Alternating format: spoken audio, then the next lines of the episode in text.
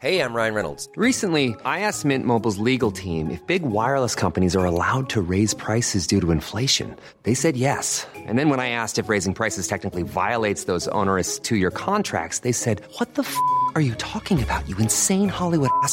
So to recap, we're cutting the price of Mint Unlimited from $30 a month to just $15 a month. Give it a try at mintmobile.com slash switch. $45 upfront for three months plus taxes and fees. Promo for new customers for limited time. Unlimited more than 40 gigabytes per month. Slows. Full terms at mintmobile.com. Chèque alimentaire, indemnité, carburant, bouclier tarifaire prolongé, le gouvernement a présenté une série de nouvelles mesures en faveur du pouvoir d'achat, coût estimé 20 milliards d'euros. Qui est concerné? À partir de quand ces aides seront-elles versées? On vous dit tout. Le département du Gard frappé par de multiples incendies en cause des conditions météorologiques extrêmes. Sur place, des centaines de pompiers sont toujours mobilisés. Dans le massif des Cévennes, les flammes ont déjà ravagé plus de 500 hectares de végétation. Usé par les scandales, affaibli par une série de défections sans précédent dans son gouvernement, Boris Johnson a donné sa démission de chef du parti conservateur. Le Premier ministre restera à Downing Street le temps que son successeur soit nommé. Qu'en pensent les Britanniques? Nous serons sur place. Et puis vous allez peut-être prendre la voiture pour partir en vacances cet été. Si c'est le cas, faites attention à la somnolence au volant. C'est la première cause de mortalité sur l'autoroute. On vous donne quelques conseils.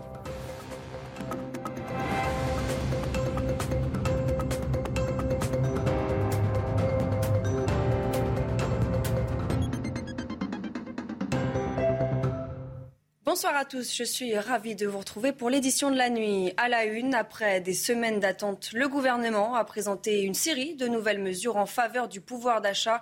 Cela devrait coûter à l'État environ 20 milliards d'euros. Quelles sont ces mesures proposées pour soutenir les ménages frappés par l'inflation? On voit ça avec Augustin Donadieu. Le plus dur, nous y sommes.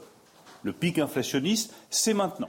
À situation exceptionnelle, mesure exceptionnelle 20 milliards d'euros d'aide à destination des plus modestes autour des trois principaux postes de dépenses des Français. Le logement, l'essence et l'alimentation. Et bien sur ces trois postes de dépenses, nous apportons trois réponses rapides, massives, efficaces. Dans le détail, le gouvernement a décidé de prolonger au moins jusqu'à fin septembre la remise carburant de 18 centimes. Elle sera ramenée à 12 centimes en octobre, puis à 6 au mois de novembre, avant sa disparition en décembre.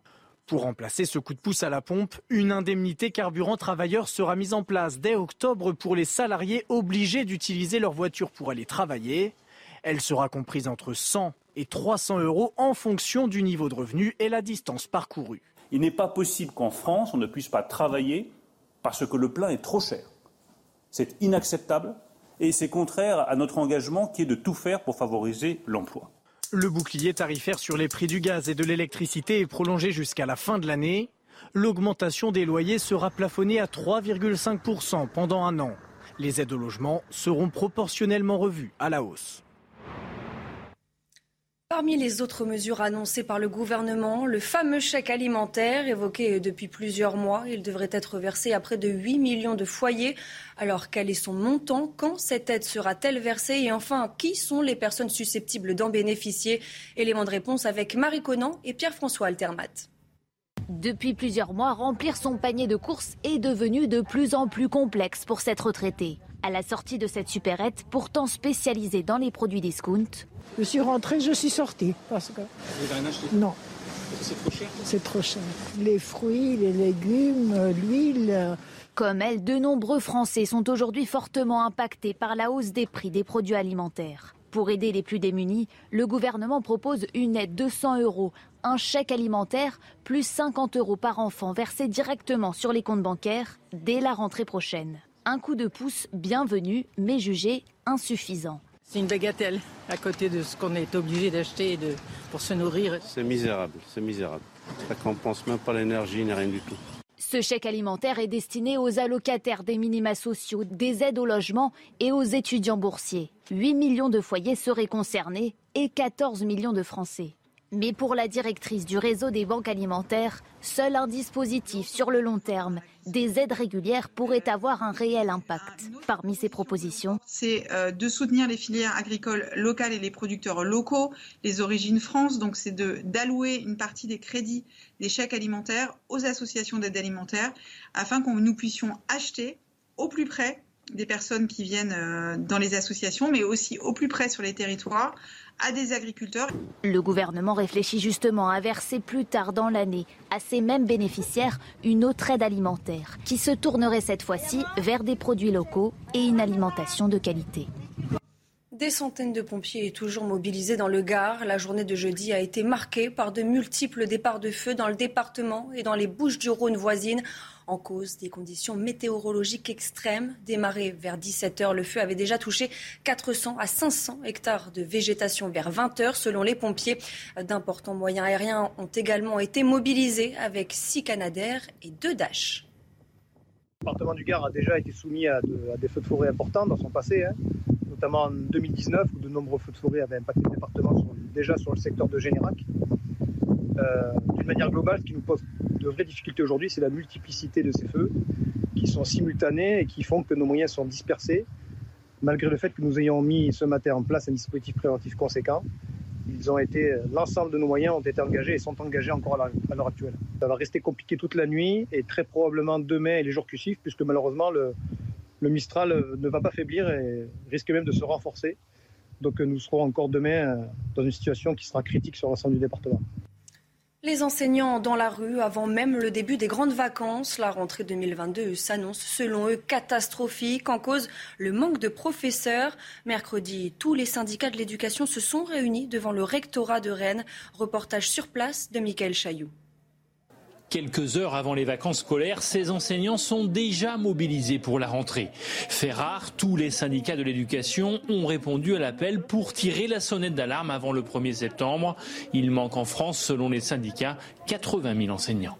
On va manquer d'AESH, on va manquer de profs de maths, on va manquer de profs de techno, on va et on risque même aussi de manquer, dans certains cas, d'enseignants du premier degré, puisqu'on va avoir un manque de, de personnel remplaçant. Je n'ai jamais vu une rentrée aussi mal ficelée. Sur la rue, manifestation. À l'intérieur, pour pallier le manque de professeurs, le rectorat organise un job dating pour recruter des contractuels. Ils sont en train de recruter euh, des gens qui, euh, sans condition de concours, sans formation, euh, seront professeurs dans les, dans les établissements l'année l'année prochaine. Selon les chiffres du SNES, 25% des postes proposés au concours du second degré ne sont pas pourvus. C'est même 70% pour le CAPES d'allemand. En effet, plus personne ne veut passer le concours. Un jeune qui débute dans le métier aujourd'hui, il a 1,1 le SMIC avec un master 2, quand c'était 2,2 fois le SMIC en 1982. De nouvelles mobilisations sont déjà programmées pour la deuxième quinzaine d'août. Dans son discours à l'Assemblée nationale, Elisabeth Borne a annoncé vouloir créer 200 000 places de crèches supplémentaires, des solutions proches des domiciles et accessibles financièrement. La promesse semble difficile à tenir selon les professionnels du secteur. Michael Dos Santos.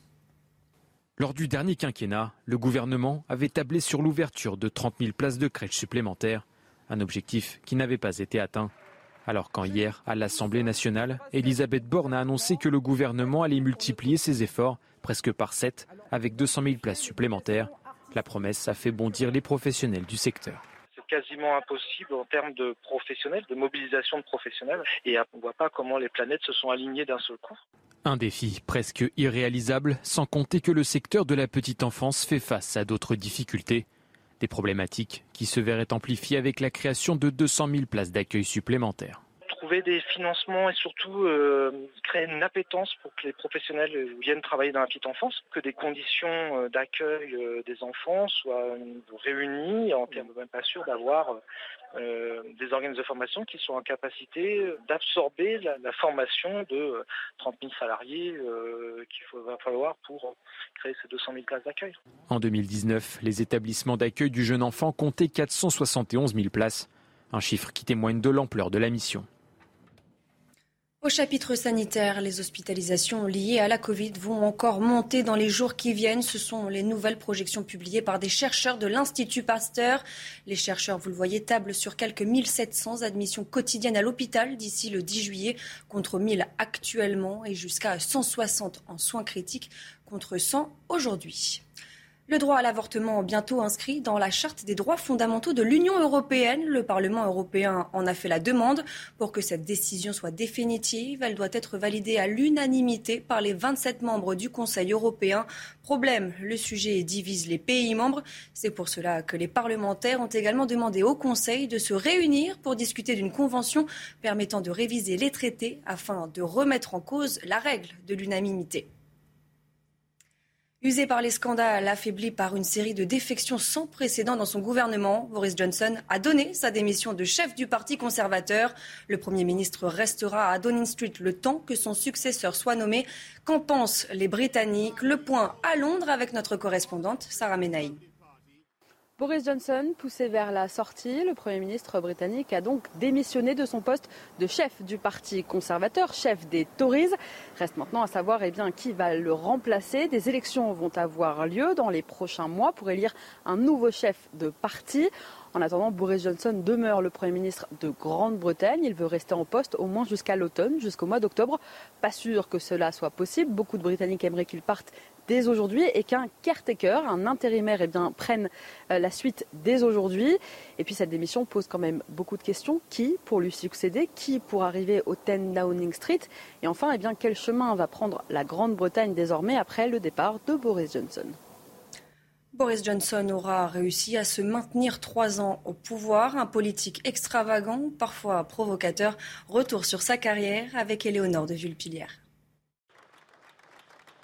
Fin de partie pour Boris Johnson. Après trois ans à la tête du gouvernement britannique, lâché par son parti, le Premier ministre a démissionné ce jeudi du plus haut poste du pays, à contre-coeur.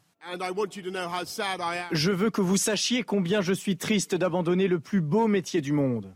Issu d'une famille aisée et cosmopolite, Johnson a étudié à Eton, puis à Oxford, avant d'entamer une carrière de journaliste.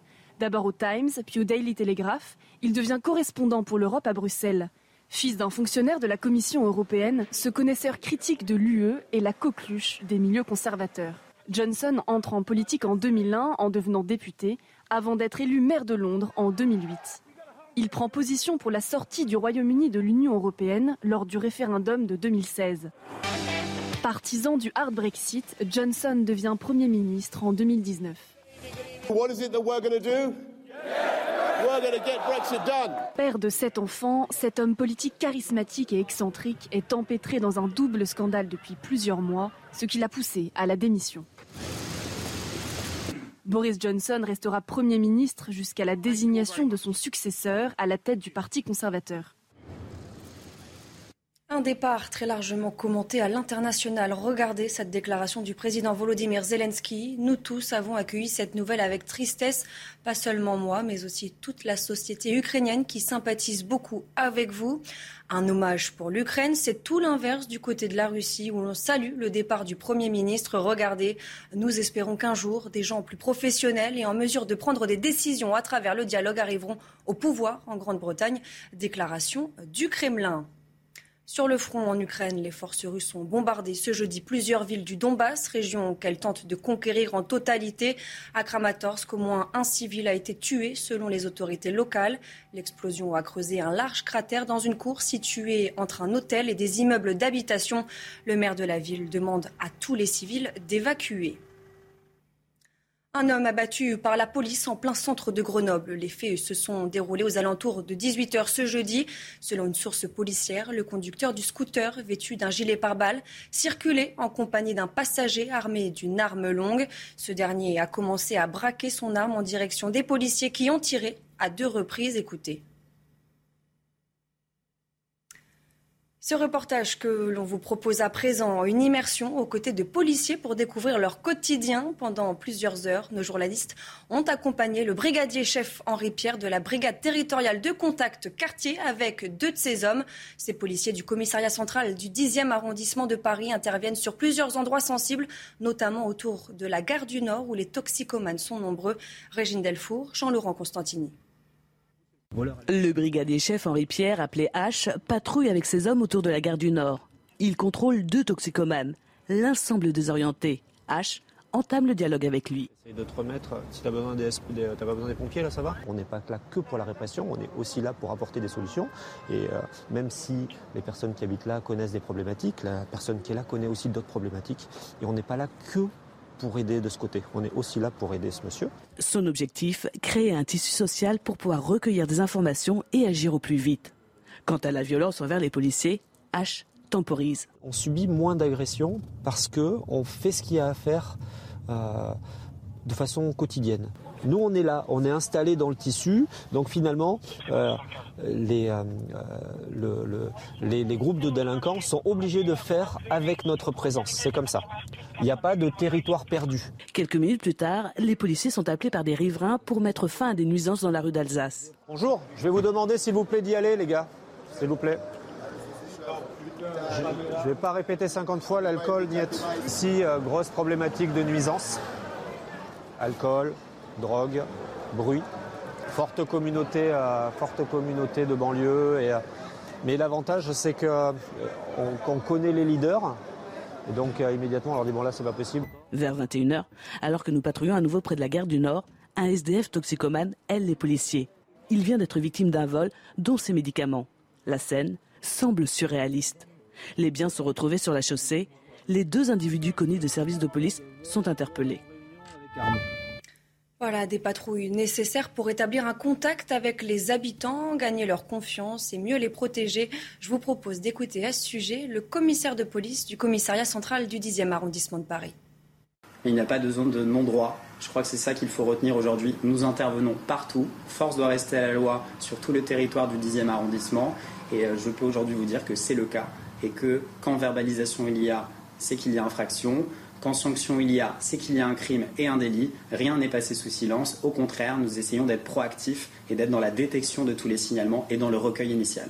L'agressivité, elle existe. Il ne faut pas la renier. Néanmoins, elle n'est pas représentative de l'ensemble de la société. La majorité des citoyens dans le dixième aiment leur police. C'est à ces gens-là qu'il faut s'adresser prioritairement et avec conviction dans le cadre de nos patrouilles du quotidien.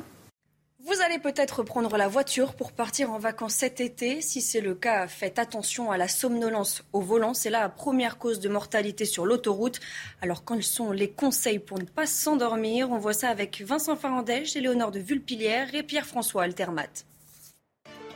Voilà la solution pour lutter efficacement contre la somnolence au volant. Écoutez la musique qu'on aime ou un podcast. C'est en tout cas l'un des trois principaux conseils pour éviter d'avoir les yeux trop lourds sur la route. de s'évaluer, de ne pas se considérer comme plus fort que la somnolence qui est notre tendance naturelle. Deux, de changer régulièrement son environnement sonore. Et trois, de le choisir avec quelque chose qui va mobiliser notre intérêt et nos émotions. A l'inverse, ce qui favorise cet effet, c'est ce qu'on appelle le bruit blanc le ronronnement classique de l'habitacle. Le bruit blanc, c'est expérimentalement ce qu'on utilise pour s'endormir. Pas de stimulation, la passivité, l'absence de stimulation à la fois des émotions, du cerveau, des zones du langage. Donc vous vous placez expérimentalement dans la meilleure des situations pour perdre votre vigilance. La somnolence aurait provoqué près de 16% des accidents les plus graves l'an dernier c'est la première cause de mortalité sur l'autoroute. L'acteur américain James Caan, vedette des films Le Parrain et Misery, est décédé à l'âge de 82 ans. Né à New York, dans le quartier du Bronx en 1940, James Caan avait incarné en 1972 Sonny Corleone dans le mythique film de Francis Ford Coppola, rôle pour lequel il avait d'ailleurs été nommé aux Oscars. Un nouveau maillot jaune sur les routes du Tour de France. Tadej Pogacar a remporté la sixième étape, la plus longue de cette édition, 220 km. Restez bien avec nous, on y revient dans un instant dans le GT Sport. Et on commence ce journal des sports avec du cyclisme et le coup double de Tadej Pogacar qui s'empare au sprint de la sixième étape du Tour de France et du maillot jaune. Une course sans concession à la veille du premier grand sommet de la Grande Boucle avec une moyenne de 49,4 km heure. C'est l'une des étapes les plus rapides de l'histoire du Tour. Le résumé de cette journée avec Sacha Zielinski il prouve une nouvelle fois qu'il est le grand favori de ce Tour de France. Tadej Pogacar s'impose en patron sur cette sixième étape qui a longtemps été marquée par le panache de Wout van Aert. Le maillot jaune s'échappe à 148 km de l'arrivée en compagnie de Quinn Simmons et Jacob Fulsang. Les trois hommes comptent deux minutes d'avance sur le peloton.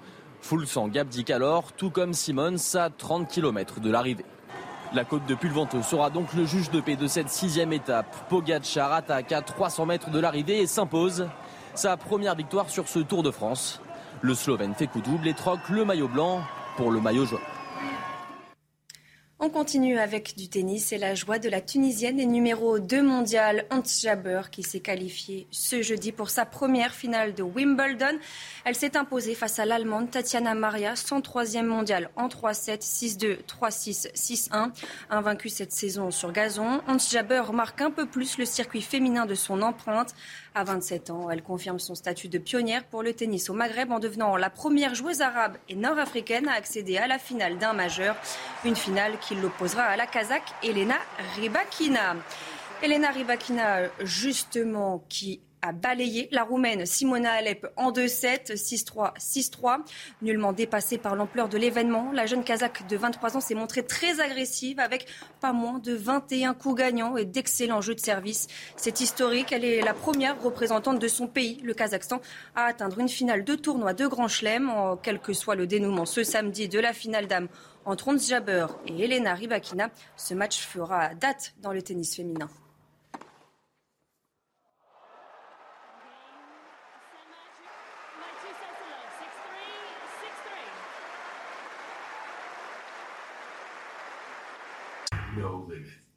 Chèque alimentaire, indemnité carburant, bouclier tarifaire prolongé. Le gouvernement a présenté une série de nouvelles mesures en faveur du. Even on a budget, quality is non-negotiable. That's why Quince is the place to score high-end essentials at 50 to 80% less than similar brands. Get your hands on buttery soft cashmere sweaters from just 60 bucks, Italian leather jackets, and so much more.